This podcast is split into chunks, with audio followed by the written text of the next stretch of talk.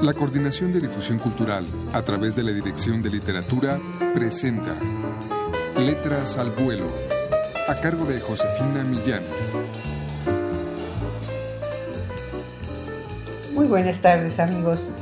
El volumen que hoy les ofrecemos de José Pascual Buxó, Construcción y Sentido de la Realidad Simbólica, aborda a tres autores clásicos de nuestra lengua. Cervantes, el visionario fundador de las realidades simbólicas, Juan Rulfo y García Márquez, los arriesgados renovadores del género en tierras americanas. Vamos a escuchar un fragmento del ensayo sobre Juan Rulfo, El presente absoluto de la conciencia narrativa.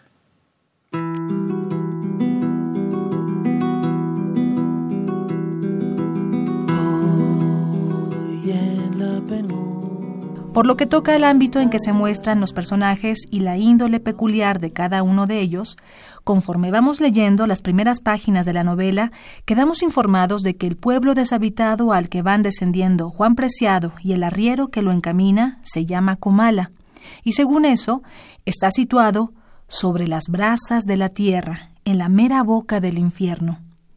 He aquí un buen ejemplo de las densas ambigüedades semánticas propias de la escritura literaria.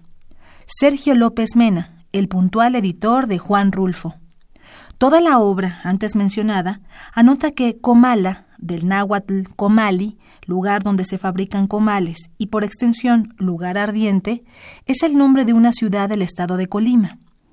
Un lector desprevenido pensaría que la explícita referencia a Comala o a tantos otros lugares y pueblos de la región constituye un indicio indudable del lugar en que Rulfo decidió ubicar realmente la acción de sus personajes y que tal referencia sería garante de la verdad de su historia.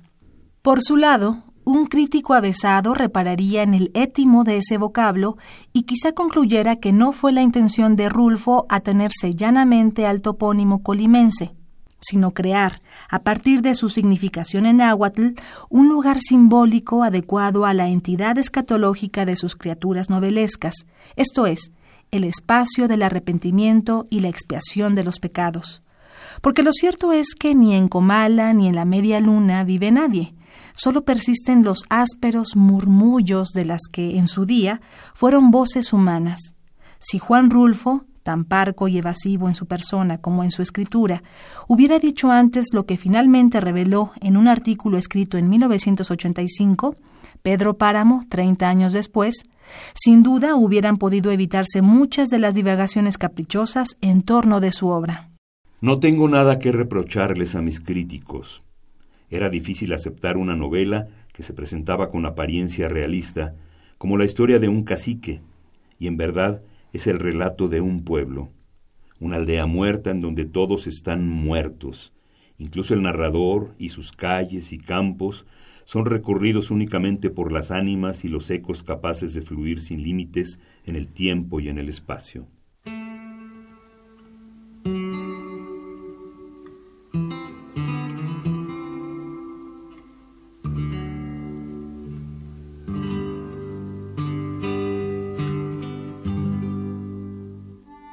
El fragmento que escuchamos sobre el ensayo El presente absoluto de la conciencia narrativa en la obra de Juan Rulfo de José Pascual Buxó, investigador emérito del Instituto de Investigaciones Bibliográficas de la UNAM, forma parte del libro Construcción y Sentido de la Realidad Simbólica de venta en todas las librerías universitarias o también pueden adquirirlo en el teléfono 56 22 6202.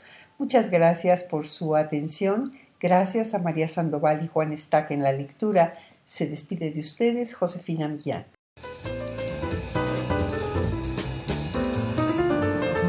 La Coordinación de Difusión Cultural a través de la Dirección de Literatura presentó Letras al Vuelo a cargo de Josefina Millán.